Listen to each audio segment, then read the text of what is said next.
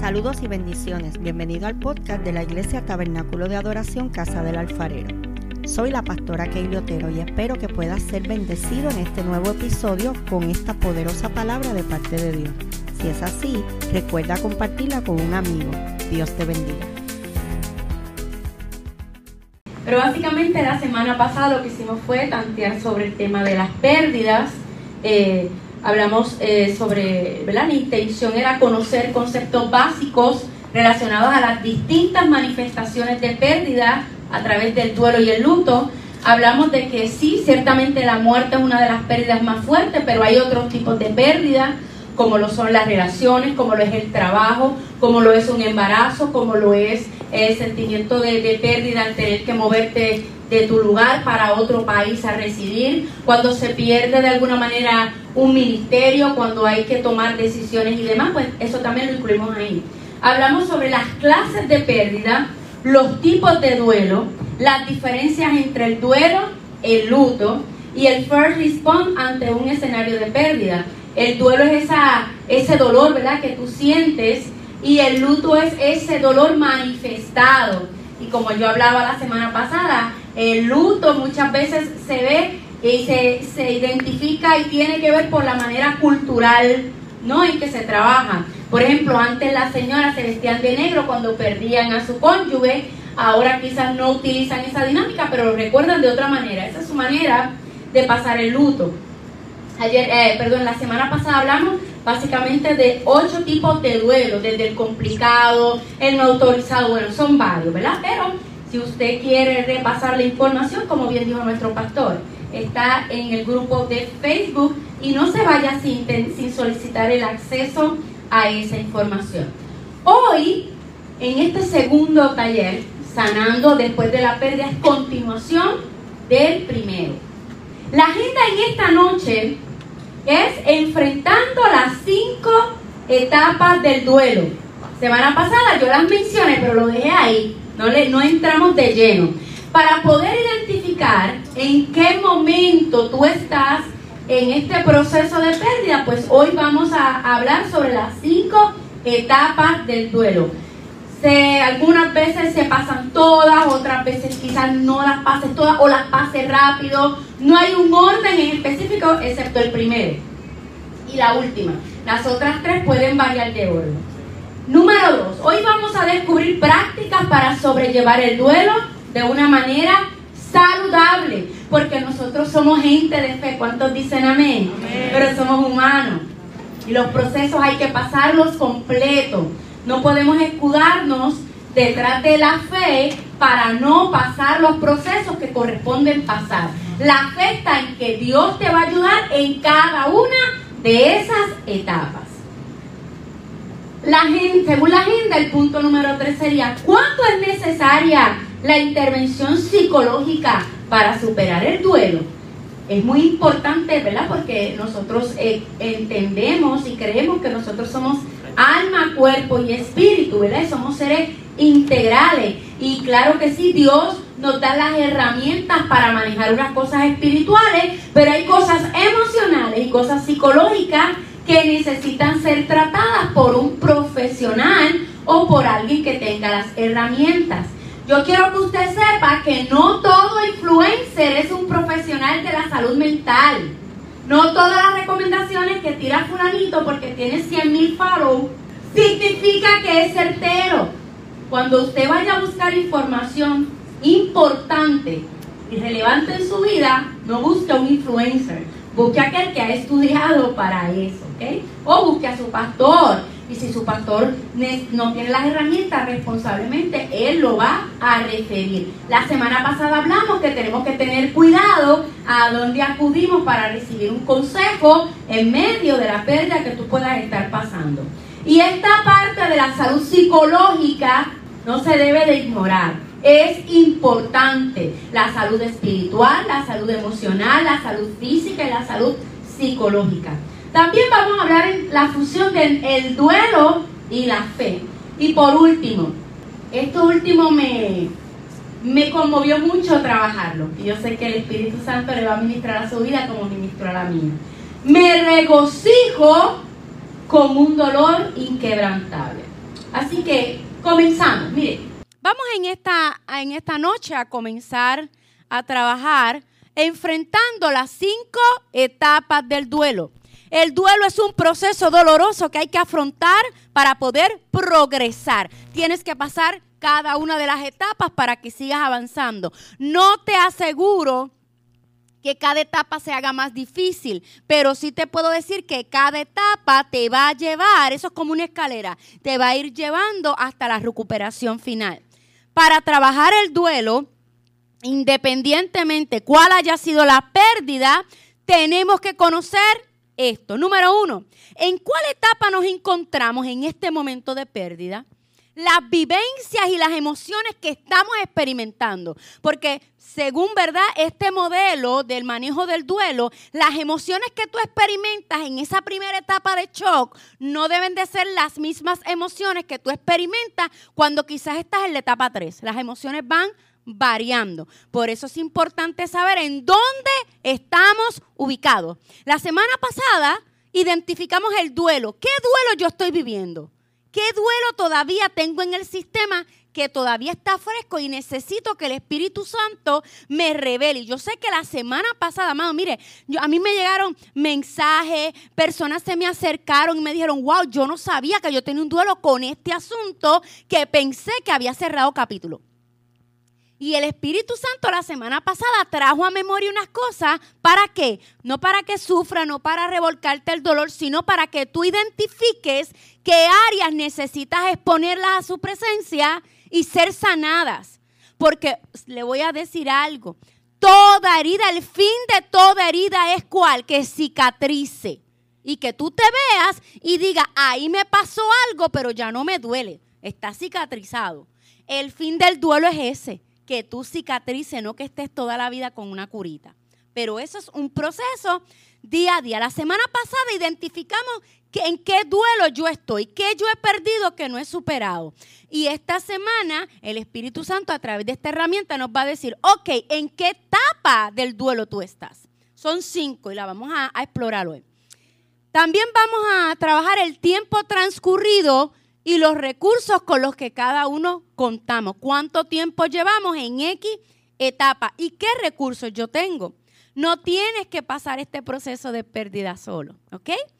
No existe una receta ni una fórmula válida para todos. No todos son iguales porque no todas las pérdidas son iguales, pero sí pasamos todos los procesos. Y como le dije a usted la semana pasada, no minimice la pérdida de nadie porque quizás no es tan significativa para usted. Quizás para usted esta pérdida fue significativa, pero para mí esta pérdida es. Y es bien importante mostrar empatía en el proceso. No existe una receta ni una fórmula válida para todos, puesto que el duelo es singular e intransferible. Yo no puedo decir, como decía bromeando la semana pasada, fulanito, pásame tu dolor para yo... no, es que cada cual debe de pasar su proceso completo. Pero recuerda que no estás solo en el proceso. ¿Cuántos saben que no están solos? No están solos en ese proceso de pérdida que estás enfrentando. El amor de Dios disipará la tormenta y devolverá la alegría a tu corazón. Eso no lo dudes, que el gozo de Dios es tu fortaleza y la fortaleza se utiliza para momentos de dificultad. Continuamos. Vamos a identificar las cinco etapas del duelo. Número uno, la etapa de la negación. Número dos, la ira o el enojo. Número tres, la etapa de la negociación. Número cuatro, la etapa de la depresión o tristeza. Y número cinco, etapa de la aceptación. Esas son las cinco etapas del duelo. Hay otros modelos también que se le dicen las tareas del duelo. Eso es de otro, ¿verdad? De, otro psicólogo, pero quise utilizar este porque es un poco más sencillo.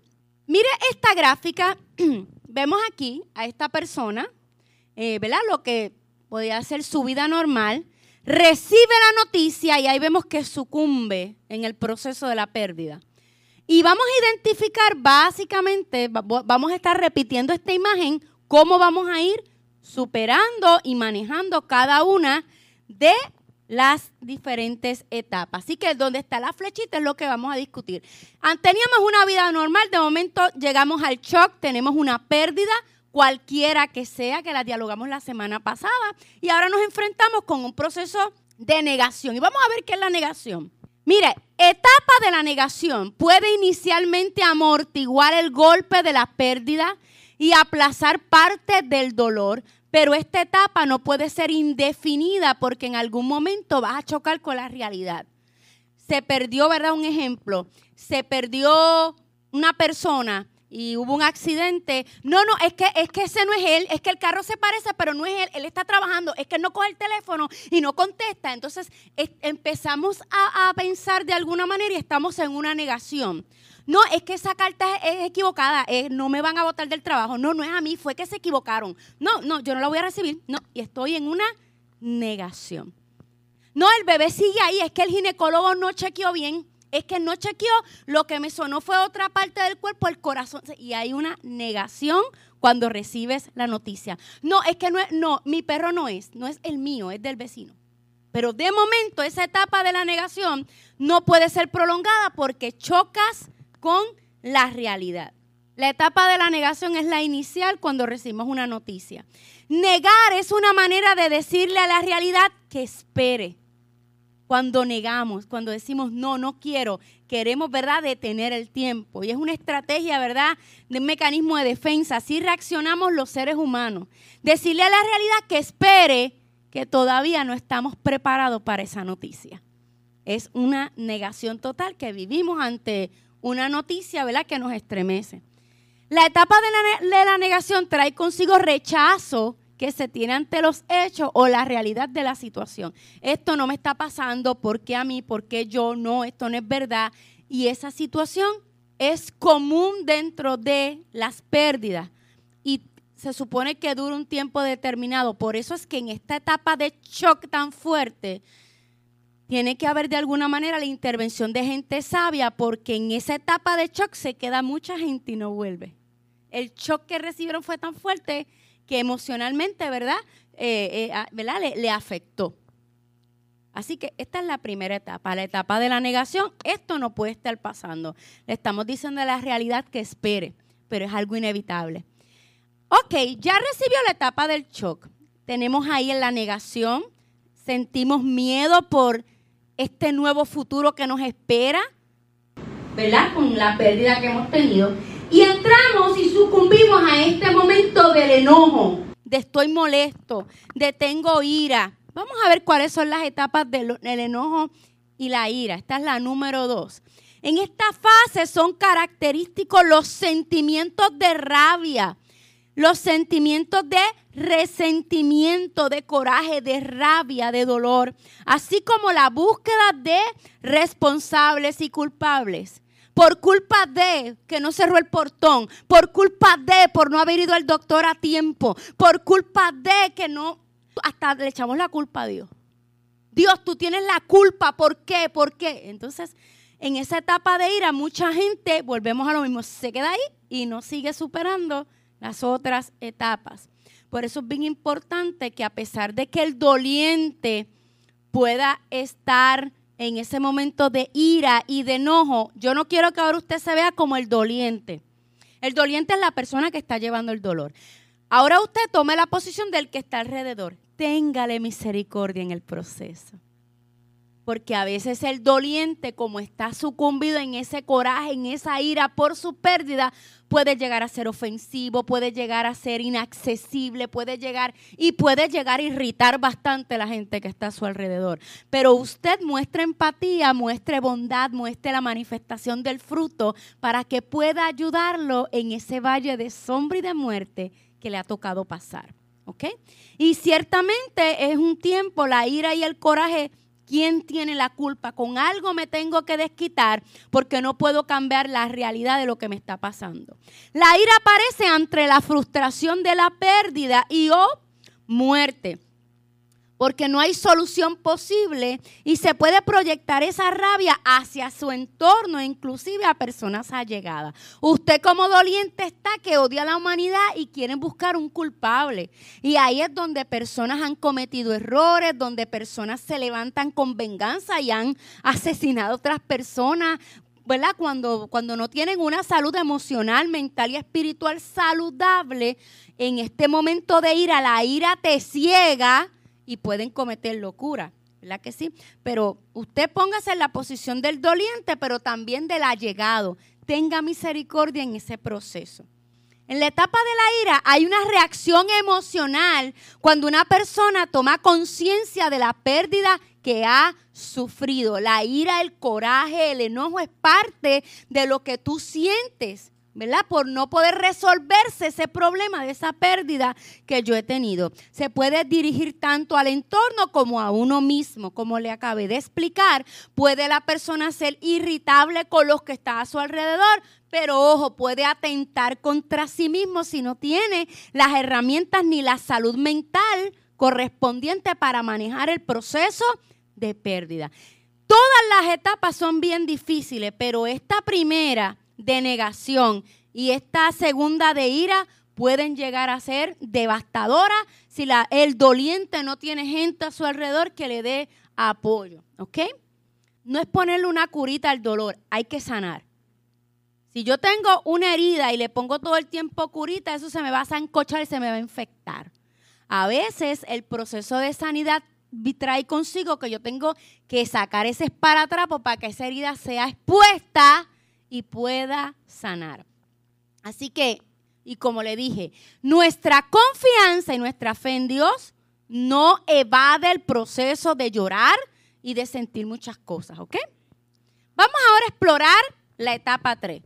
Vida normal, el shock, llegamos a la negación, continuamos con el miedo, la segunda etapa, el enojo y la ira. Y ahí, sucumbiendo en ese proceso de pérdida, entramos a la etapa de negociación.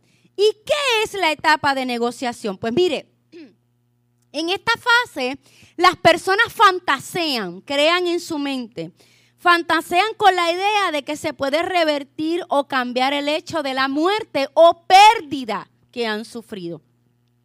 Y, si, y, si, yo, y si yo hago esta promesa, puedo revertir. Y si yo hago esto, puedo revertir. Y ahí es cuando muchas veces la gente por desesperación, gloria, acuden a ocultistas para tener contacto con los fallecidos porque quedaron cosas inconclusas. Y usted como mujer de Dios, hombre de Dios y joven de Dios, tenga cuidado con eso.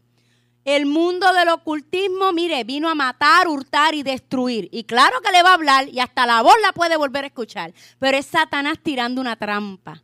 Y en esta etapa de negociación, de fantasear, ay, si yo vuelvo a verlo, empiezan a buscar, pastor, herramientas por ahí. Déjame ver si un medium de esto o un ay Dios mío, es que no me sé, brujo o un santero, un espiritista. No, esa es magia buena, esa, esa es santera de la buena para conectarte, tú sabes, para que puedas solucionar cosas. Reprende al diablo y no te expongas ahí. Esto es bien serio. Y es en la etapa de la negociación cuando la gente acude a esto porque está tratando de volver a conectar algo que ya no se puede volver a conectar porque hubo una pérdida. ¿Ok? Así que juicioso con este asunto.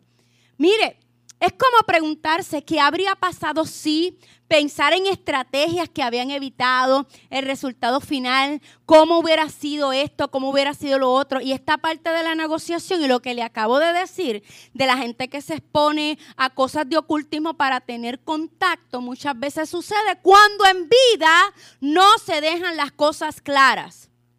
Por eso es que usted no debe de andar con nadie con falta de perdón ni asuntos sin resolver. ¿Ok? No es que tú estés diciendo, ay, tengo que resolver esto porque si me mato bajando el cajo. No es que uno esté pensando todo el tiempo en la muerte, ¿verdad? O en las pérdidas, pero es una realidad y cuando Cristo no está, viene el sentimiento de culpa a operar y, y si te dejas llevar por esto, no vas a salir. Por eso es que no es lo mismo perder a alguien en Cristo que perderlo sin Cristo. Es en Cristo y duele. Imagínese sin Cristo para que no te dé las herramientas. Continuamos con la etapa de la negociación. Mire, esta etapa eh, está todo el tiempo rumiando la añoranza de lo perdido y el compromiso ante la recuperación personal. Se fantasea con la idea de revertir la situación buscando formas de hacer que lo inevitable no sea posible. Es es una cosa de que nuestra mente se puede ir y si hago esto y si hago lo otro y como le comenté ahorita.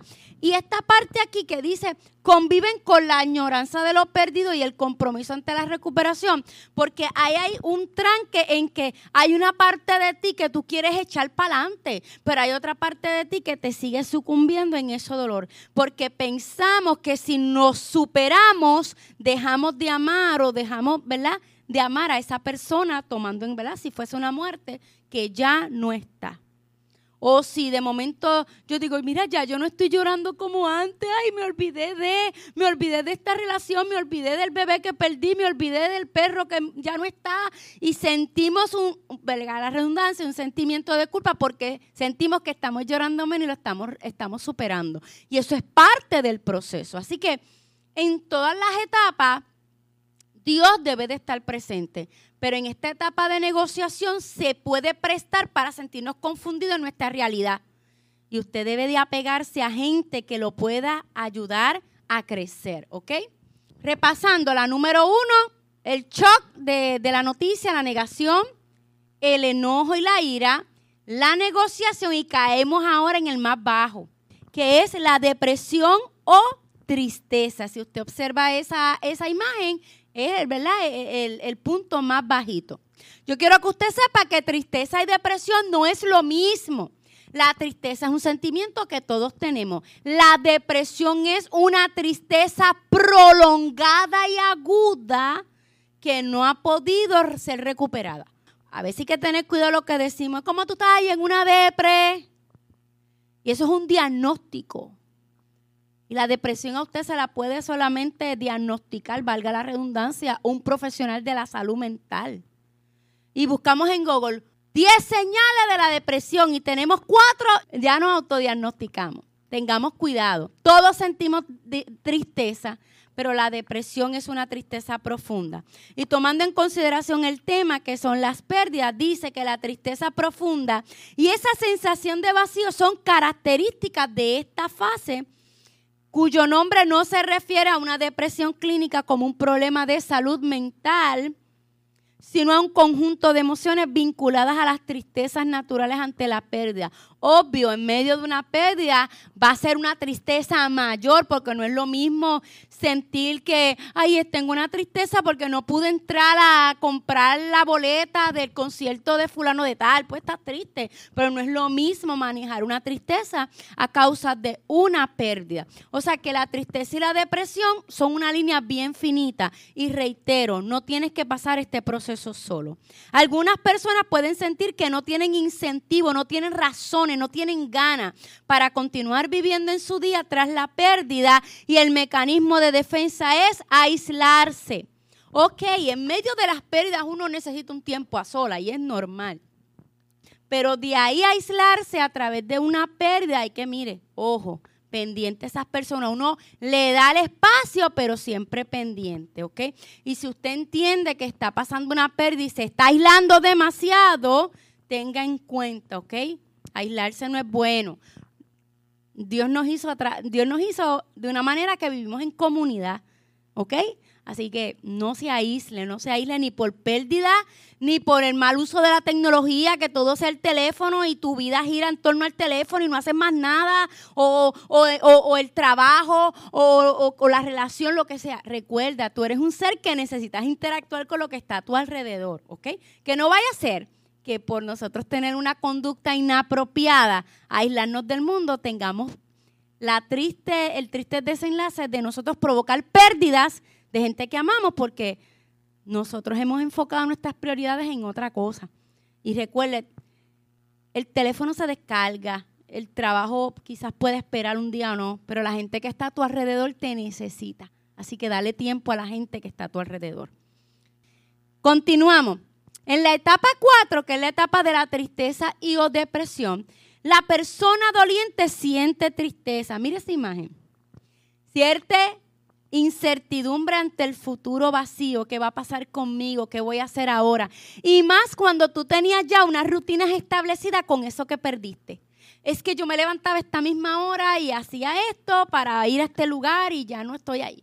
O yo preparaba este desayuno para esta persona. Es que esta hora, a mí pasó, esta hora él venía y se paraba en la cocina a esperar que yo le diera el jamón y eran tres y ahora veo dos. Ese tipo de cosas, ¿verdad? Nos, nos drenan y, la, y, ver eso trae consigo tristeza de que las cosas no van a ser igual que antes y te lleva al vacío y al dolor. La tristeza o depresión puede llevar a una persona a la desesperanza, a la falta de sentido por el futuro que ha de venir, ¿ok? Pero esto acuérdese que yo estoy hablando desde el punto de vista de una teoría, pero nosotros sabemos que podemos estar en negación y el Espíritu Santo está. Podemos tener la ira y el coraje más grande y sabemos que el Espíritu Santo está. Podemos estar negociando con una realidad que ya no se puede revertir y sabemos que el Espíritu Santo está. Y podremos tener la tristeza grande o la depresión profunda y el Espíritu Santo está. No lo olvide. Y luego de shock, la negación, sentimos miedo, el enojo, la ira, la negociación, bajamos a la depresión, empezamos a subir, ¿ok? A la quinta etapa que viene siendo la aceptación. Yo quiero que usted sepa que desde la etapa 1 de la negación a la aceptación son cinco etapas.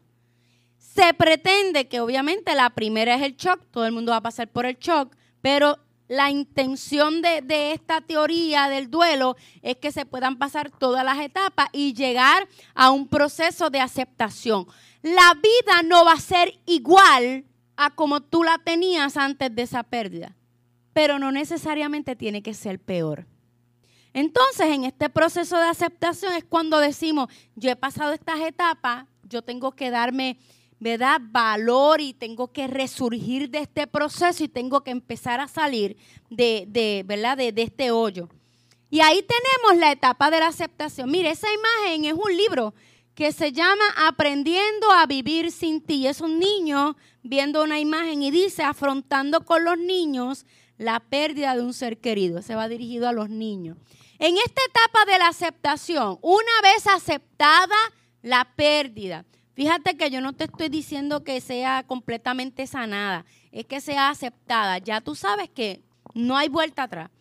Una vez aceptada la pérdida, las personas en duelo aprenden, tienes que reaprender, aprenden a convivir con las secuelas del dolor emocional como parte de su historia. No se te va a olvidar lo que pasó. Con el tiempo recuperas la capacidad de experimentar alegría y placer, obviamente cuando el Espíritu Santo está, Él es tu fortaleza, Él es tu consuelo, Él va a estar contigo en ese proceso en vez de llorar, aprenden a celebrar aún lo perdido. Es esta transición de que me acuerdo de lloro o esta transición de que me acuerdo de, pero puedo celebrar lo que esa persona, si fuese hablando de la, de, la pérdida de, de una persona, hizo en mi vida. Es esta transición de añorar lo que ya no puede ser a celebrar lo que llegó a ser en mi vida. Y esta es la última etapa, la etapa de la aceptación. Y dice, según los expertos, las personas no pasan, escuche esto, no pasan necesariamente por todas las etapas, ni en ese orden específico, excepto la primera, obviamente, que y la última, que es la es como que donde debes de llegar a la aceptación. Así que el duelo se puede manifestar de, de distintas maneras en momentos diferentes para cada persona. El duelo, y la semana pasada hablamos de los ocho duelos complicados. Gente que todavía está aguantando el golpe, gente que lo ignora, gente que tiene que hacerse cargo, ay, no puede sufrir, ¿verdad? De lo que hablamos la semana pasada. Hay distintas maneras de manifestar el duelo en cada persona, siempre y cuando no hayan conductas destructivas ¿verdad? La causa de la pérdida, ahí, ¿verdad? Usted puede negociar en esa etapa de la aceptación. Y por último, la última fase del duelo es esta etapa de la aceptación. Para llegar aquí se requiere trabajo. para llegar a esa etapa de la aceptación requiere trabajo, requiere esfuerzo y requiere tiempo. ¿ok? Muchas veces las personas, pues para consolarse, dicen, yo tengo que superar esto porque fulano o fulano hubiera querido que yo lo superara. Y es como que estoy poniendo, estoy haciendo el sueño realidad de la persona que ya no está para justificar el yo volver a levantarme. Independientemente, esa persona que ya no está, y hablo de la pérdida, de muerte, haya querido o no haya querido, tú te tienes que volver a levantar. Porque la palabra dice, tengo planes de bien y no de mal para contigo. La palabra dice, tú guardarás en completa paz aquel cuyo pensamiento en ti persevera. Independientemente de los deseos de la persona que ya no esté, el plan de Dios es que tú puedas echar para adelante y puedas crecer en el proceso. ¿Cuántos dicen amén? Amén, amén.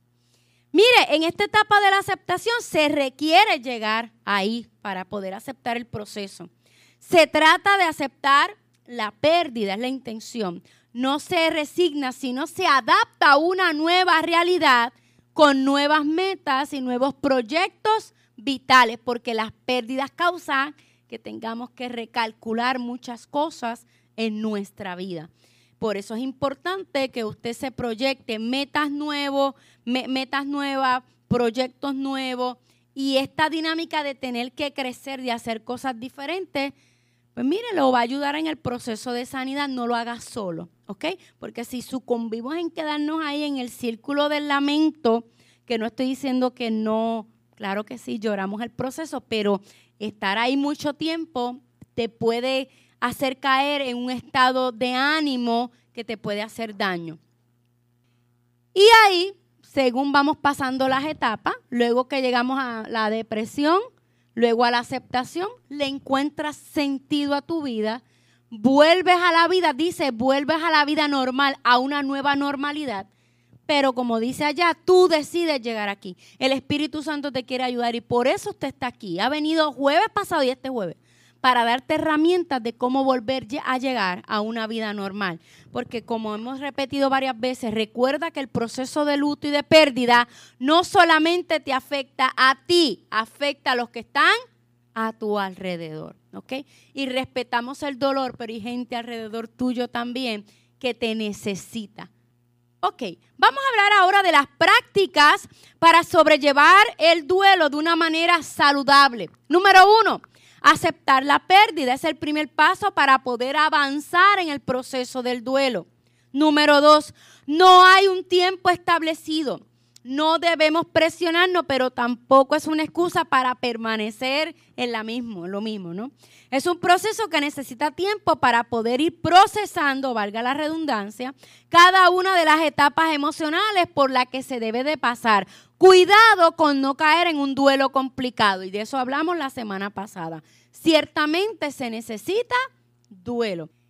Otra práctica para poder sobrellevar el duelo de una manera saludable es los sentimientos y pensamientos y aceptarlo. ¿Te sientes triste? Acéptalo. ¿Te sientes este, eh, frustrado? Acéptalo. Acepta tus sentimientos. Apoyarnos en la gente que tenemos cerca nos ayudará a sobrellevar este proceso. Y la ayuda de una persona, ¿verdad? De la salud mental y emocional que te pueda dar la herramienta. Es necesario para una buena resolución del duelo el pasar cada una de las emociones y las necesitamos sentir cada una de ellas para llegar a la cumbre que es la aceptación del proceso. Así que expresa tus sentimientos. Y si usted es una persona de apoyo, ahora en vez de, identificarse usted como doliente, identifíquese como persona de apoyo que está ayudando a alguien, no minimice el dolor. Ay, mira, pero vas a seguir con lo mismo, eso pasó hace seis meses. ¿Me entiende? Apóyelo en el proceso y dele herramientas.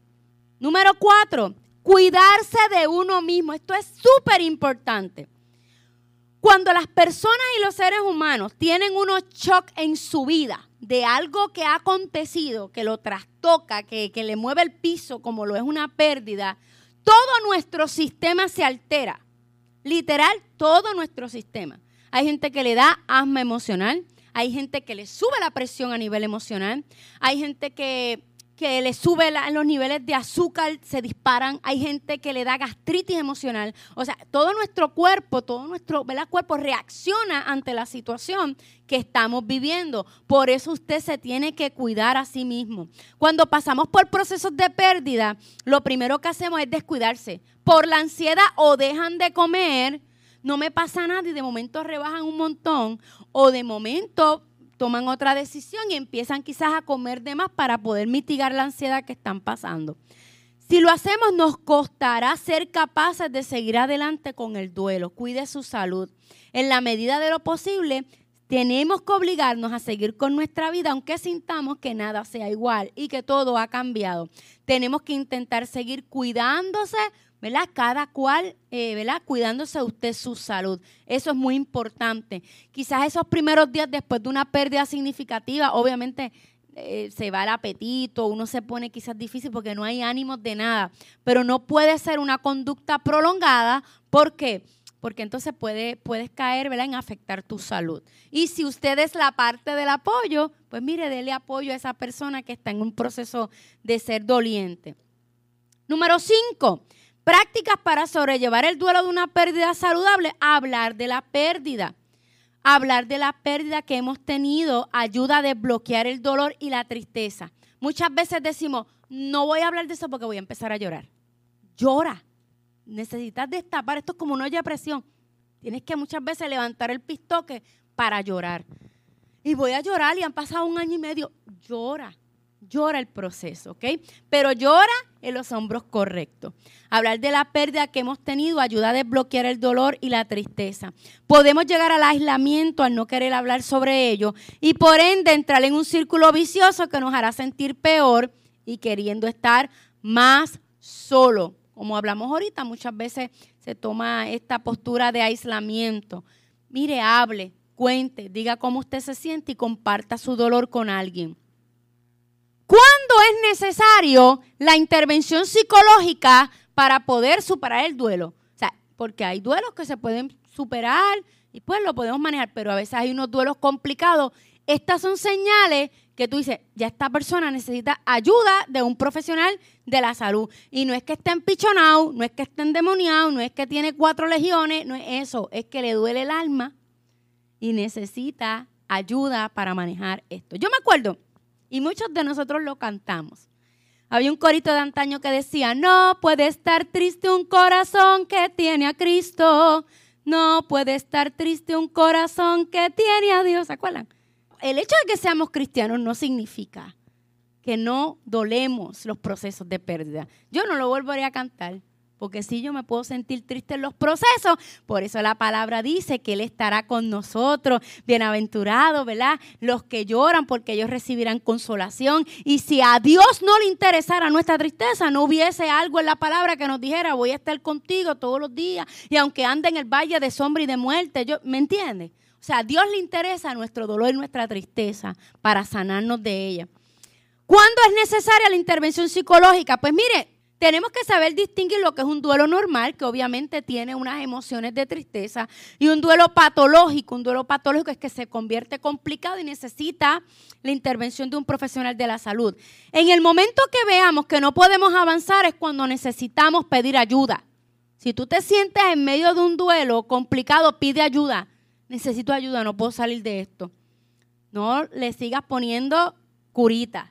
Si esto necesita sanidad, destapa tu dolor y dilo, necesito ayuda. Y si se te da la ayuda, cumple con los procesos de sanidad correspondientes.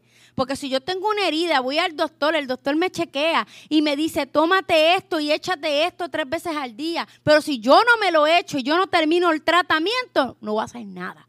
Termine los tratamientos cuando a usted, ¿verdad? Eh, eh, le están ayudando en ese proceso.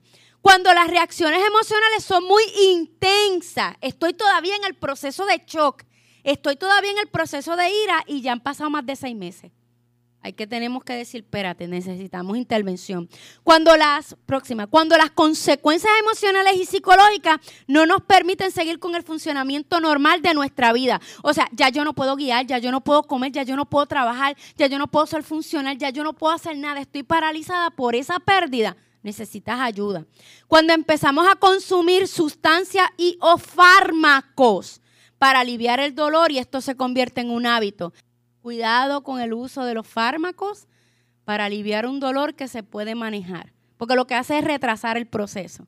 Cuidado con eso, pues se puede convertir en un hábito. Entonces vas a tener pérdida que estás viviendo más la pérdida de tu identidad porque estás cayendo sutilmente en una adicción. Cuando los sentimientos de culpa y de ira son constantes. Cuando se produce el aislamiento social. Cuando se abandonan los hábitos de cuidado personal. Si estás pasando por un proceso de duelo y necesitas ayuda para superarlo, ve a un profesional de la salud mental. Próximo. Vamos a hablar ahora el duelo y la fe. Porque esa es la herramienta hermosa que nosotros tenemos. Que sabemos que aún en medio de las pérdidas tenemos a nuestro Señor que nos consuela y nos da las herramientas. Mira esa imagen de ese niño, de esa persona brincando de un lugar a otro. Porque así es el duelo y cuando decidimos sanar en el nombre de Jesús nos estamos dando la oportunidad de pasar al otro lado. La fe en Dios, en Dios, en Dios. Tenemos que saber dónde está nuestra fe. La fe en Dios es el mejor refugio para quienes tienen que pasar por el proceso de superar el duelo de una pérdida de cualquier tipo y o particularidad. Hoy quizás hemos enfatizado un poco más directo en la pérdida de, ¿verdad? de, alguien que ha fallecido, pero sabemos que esto usted lo puede adaptar a, a cualquier otro tipo de pérdida.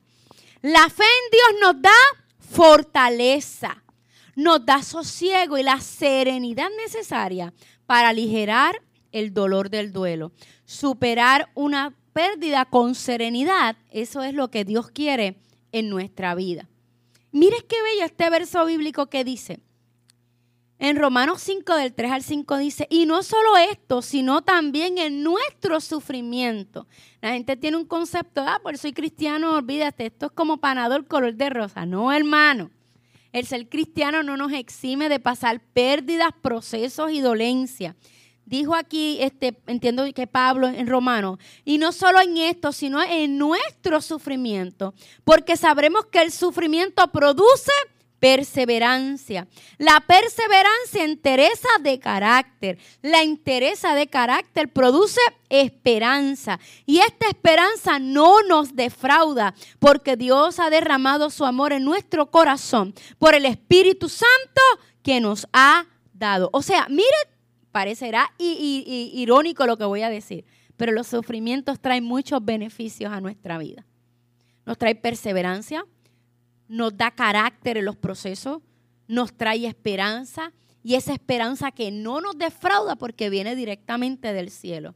Si tú has tenido una pérdida y la has sufrido y has sanado el proceso poco a poco, se supone que seamos mejores personas que antes de sufrir la pérdida porque sabemos que todo obra para bien a los que aman al Señor. Y tú me dirás, sí, pero ¿qué me puede obrar bien a mí esta pérdida? Yo no te puedo contestar esa pregunta.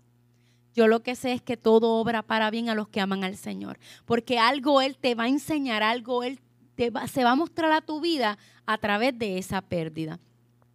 Este otro verso en Romanos 37, 39 dice, más bien, mire esa parte que está en otro, en otro color. En todo esto, y todo es una palabra absoluta, global, en todo esto salimos más que victoriosos. Las pérdidas son una plataforma para ver la victoria de Dios en nuestra vida. En todo esto salimos más que victoriosos por medio de quién nos amó. Es a través de quien nos amó que tenemos la oportunidad de salir victoriosos. Pues estoy convencido de que ni la muerte ni la vida, ni los ángeles, ni los poderes diabólicos, ni lo presente, ni lo que vendrá en el futuro, ni poderes espirituales, ni lo alto, ni lo profundo, ni ninguna otra cosa podrá separarme del amor de Dios que se encuentra en nuestro Señor Jesucristo. Ni la muerte me puede separar de su amor. Ni lo más profundo, ni lo más alto, ni lo más grande. Pero cuando estamos en un proceso de dolor, se nos ciega el alma, se nos ciega la vida y sentimos que Dios nos defraudó y Dios nos dice, no, la muerte es parte del ciclo de la vida. Lo que pasa es que no nos enseñaron. La muerte es parte del ciclo de la vida. Y aún en medio de, Él dice que te hace victorioso a través de Él. No permitas que una separación de algo que tú amas, no permitas que la pérdida de algo que tú amas te separe de la bondad y del amor de Dios. Porque Él está pendiente a nosotros, pero nosotros en nuestro dolor muchas veces damos la espalda y Dios no quiere eso. Así que tenlo presente, ni lo alto, ni lo bajo, ni, ni, ni nada en el reino de las tinieblas te va a poder ¿verdad? separar de su amor si tú así lo quieres. Si de Dios sabemos recibir lo bueno, no, sabremos también recibir lo malo. Bien dicen por ahí que después de la tormenta viene la calma. La clave está en tener confianza en Dios y en su soberanía. Él quita, pero no apartará algo o alguien de tu vida sin un plan alterno que traerá corazón a tu paz. No es que está sustituyendo, sino que aún en tu pérdida, Él te va a consolar y vas a ver una vas a ver una faceta de Dios en tu vida especial. Aun cuando existe el caos a tu alrededor y felicidad verdadera, aunque por instantes sienta que tu alma se desgarra por una pérdida inesperada y fría. Él va a estar contigo aún en medio de lo que tu corazón y tus emociones están experimentando. Este versículo en Isaías 55 dice, busquen al Señor mientras haya oportunidad de encontrarlo. Llámenlo mientras esté cerca. Que el perverso deje de hacer el mal y el inicuo deje sus malos pensamientos. Que él se vuelva el Señor y así le, Él tendrá compasión de ellos. O sea, Dios tiene compasión de nosotros en medio del dolor. Que se vuelvan a nuestro Dios porque Él es generoso para perdonarlo. Así que no va a haber nada, ningún dolor, ningún proceso de pérdida que pueda detener el mover de Dios sobre los hijos que Él ama. ¿Cuántos aman al Señor? Pues hay un mover de sanidad para usted. Dios está presto a ser encontrado según la necesidad que usted tenga.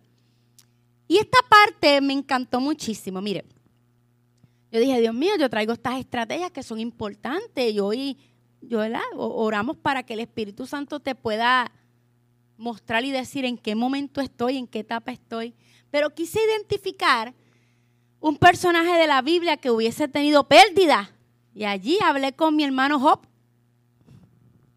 Y mi hermano Job tuvo siete procesos de pérdida. Y me puse a leer y es increíble. Mire, lo primero es que en el, capítulo 1 de Job, yo lo busqué versión PDT, palabra de Dios para todo, pero más o menos usted lo va, lo va enlazando.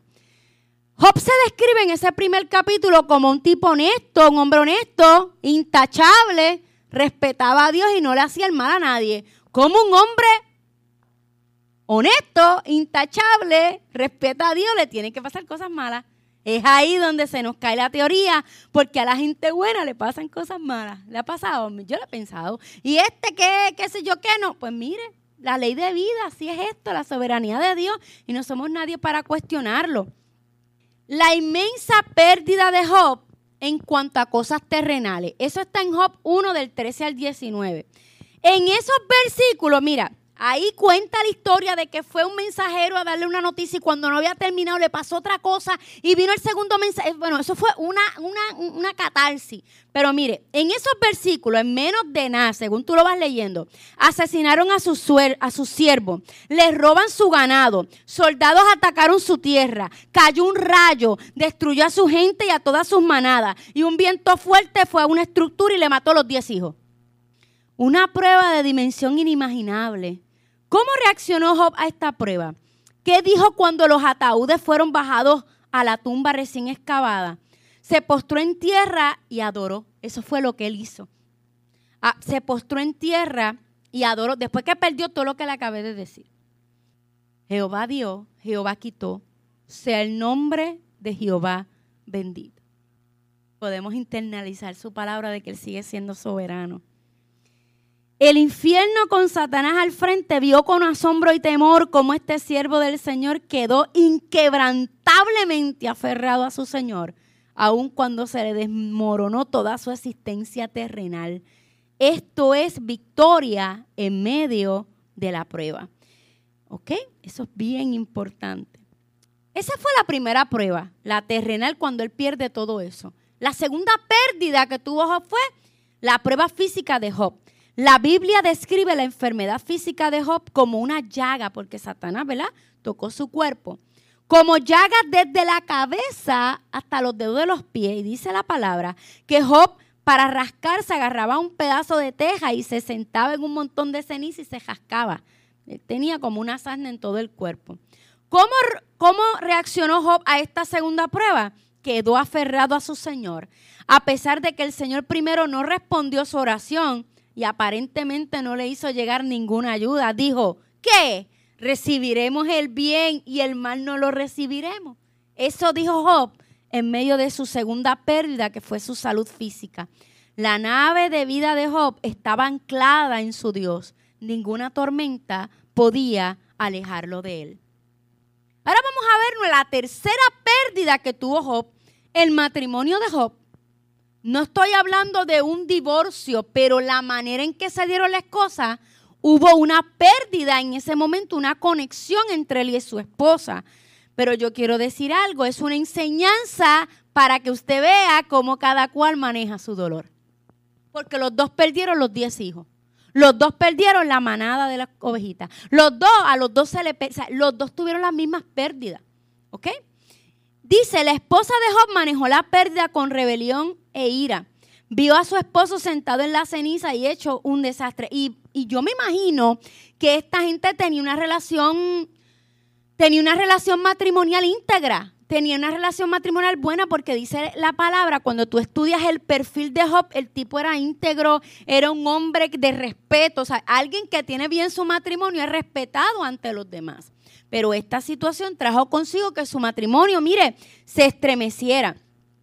La esposa de Job manejó la pérdida con rebelión e ira. Vio a su esposo sentado en la ceniza y hecho un desastre. Entonces ella sucumbió al resentimiento y a la, a la rebelión y se puso contra su esposo Job diciéndole, esa fue su manera de manejar el dolor. Ella estaba en la etapa 2, la etapa de ira y se quedó ahí.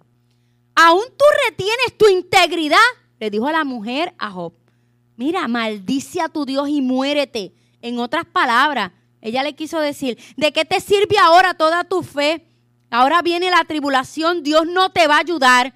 En silenciosa desesperación, levantó el puño contra el cielo y se apartó de Dios. Esa fue la reacción de la esposa de Job. ¿Cómo reaccionó Job a, estas, a esta prueba de su matrimonio? Pues mire, quedó aferrado a, a Dios a pesar de que le dolía el corazón de su esposa, porque él también sabía que ella había perdido, ¿ok? Esto es bien importante que lo sepamos. La pérdida número cuatro de Job, la buena reputación de Job. La pérdida de su reputación, de un hombre respetado, íntegro, cómo se pusieron a, mire, a destruir la reputación de él.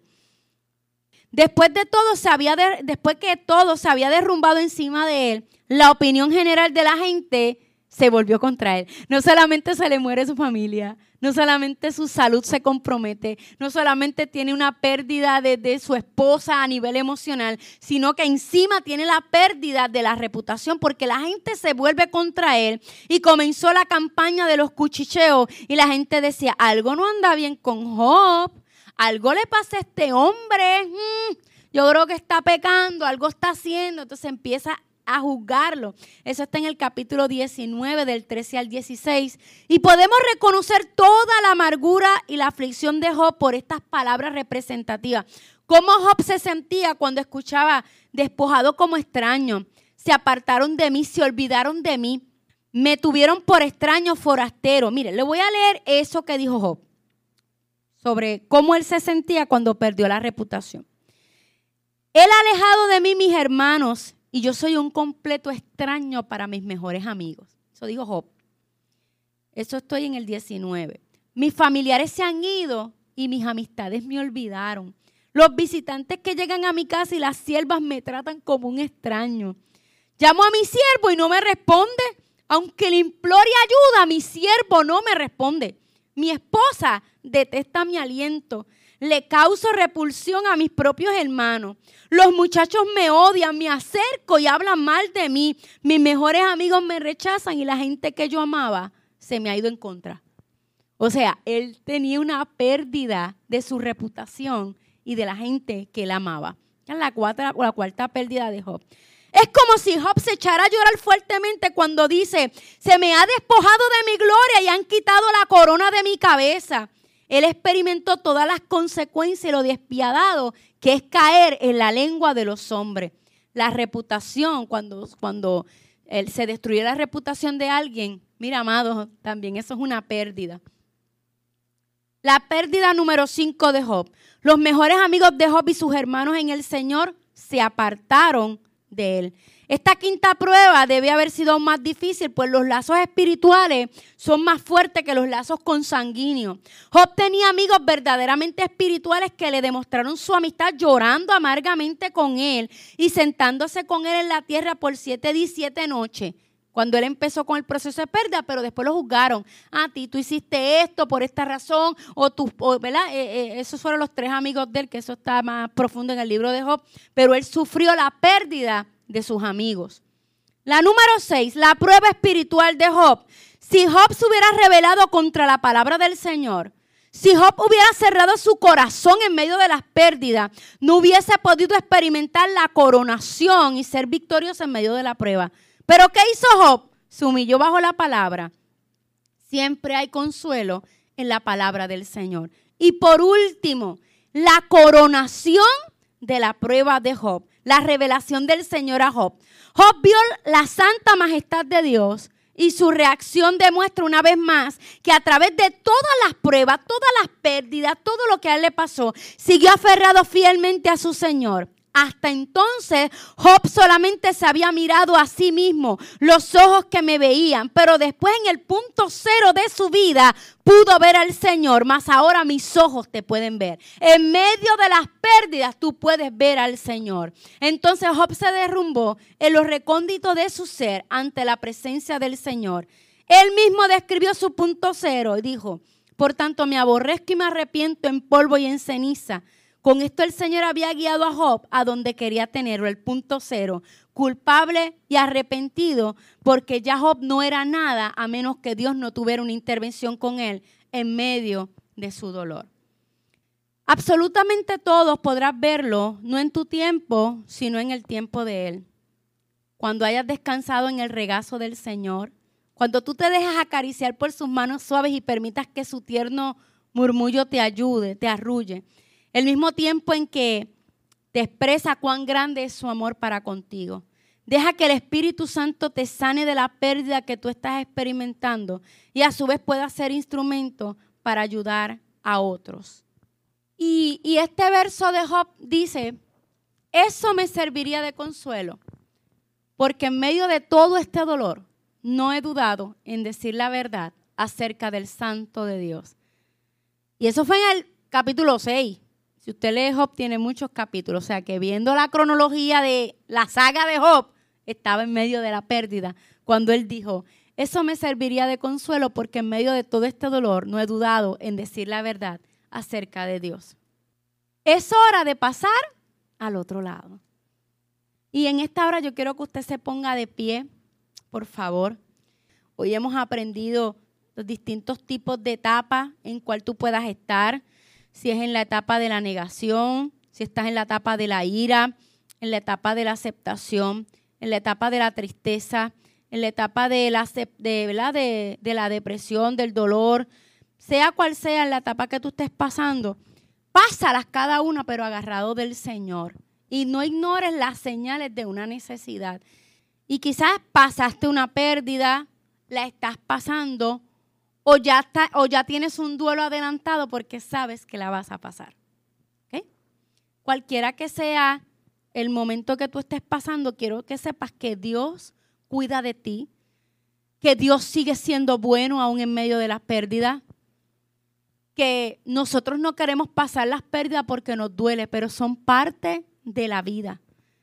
De que Dios en su misericordia puede cambiar el panorama que se ve venir, pero su soberanía es mayor que nuestra voluntad. De que la muerte es parte del proceso de vida aunque nos duela. Y sea que sea que estés en negación, en miedo, en enojo, o te puedas sentir que estás en negociación, en tristeza, en depresión, quizás puedas sentirte resignado, en aceptación, encontrando el sentido, el plan de Dios es que tú vuelvas a una nueva realidad en tu vida, que Él sea el centro de tu vida. Dios no quiere que tú olvides, ¿verdad? Eh, eh, quién fue importante para ti. Quiere que lo celebres en su presencia. Y ahí yo quiero que usted le pida al Espíritu Santo, Espíritu Santo en esta hora, tú que eres mi consolador, revélame en qué etapa estoy. Revélame en esta hora, tráeme a mi memoria si hay cosas que yo tengo que sanar, si hay cosas que necesito que tú intervengas conmigo. Revélame, Señor, si tengo algún duelo complicado todavía. Revélame si no he superado alguna pérdida. Revélame, Espíritu Santo, y tráeme a memoria. Quita de mí el temor de poder, de pasar nuevamente por una pérdida, porque hay cosas que vamos a pasar.